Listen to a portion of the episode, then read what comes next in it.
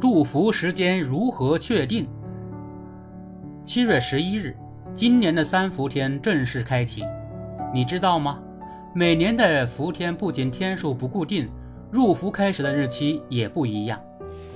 民间谚语云：“夏至三更属头伏。”然而，民间的入伏伏天进程与气象学中的入夏高温进程不是一套标准。伏天是按照我国古代的干支纪日法确定的，每年夏至以后第三个庚日，指干支纪日中带有“庚”字的日子为初伏，第四个庚日为中伏，立秋后第一个庚日为末伏，合起来称为三伏。按阳历计算，则出现在七月中旬到八月中旬，时间上不分地域，一刀切。而气象学意义上的入夏，是指连续五天日平均气温稳定上升到二十二摄氏度以上，作为夏季开始。从全国来看，符合条件的地区往往是自南向北逐步入夏。据中国气象局统计，今年我国首次区域性高温天气过程较常年偏早了十六天。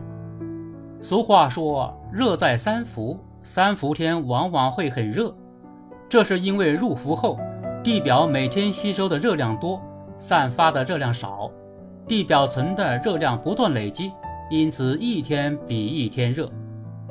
进入三伏，地面积累积量达到最高峰，气温升高，大气环流也发生着变化，主要是副热带高压自南向北摆动带来的变化。今年六月十八日前后。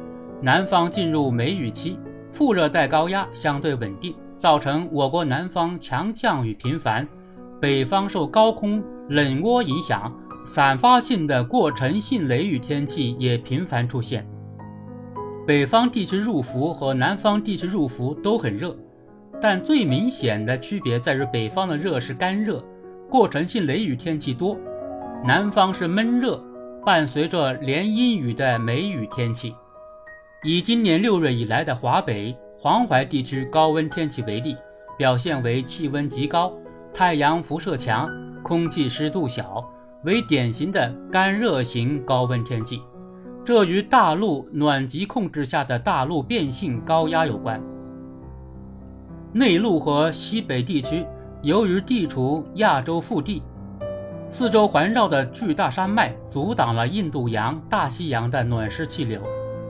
当其上空受大压暖高压控制时，容易形成极强的太阳光照，加上地表水分少，不能起到水分蒸发、耗热降温的作用，因此气温迅速上升，形成高温天气，并持续高温状态。在气象要素上的反应就是日最高和最低气温差较大，一般在十摄氏度以上，湿度在百分之三十左右。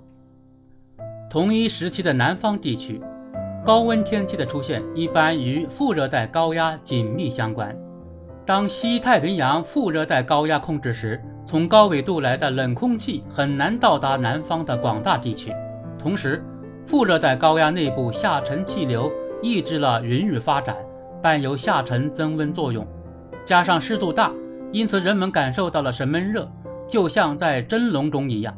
这类天气被称为闷热型高温，在我国沿海及长江中下游以及华南等地经常出现此类天气。气象要素上的反应就是日最高和最低温差较大，一般在五摄氏度以内，湿度在百分之六十以上。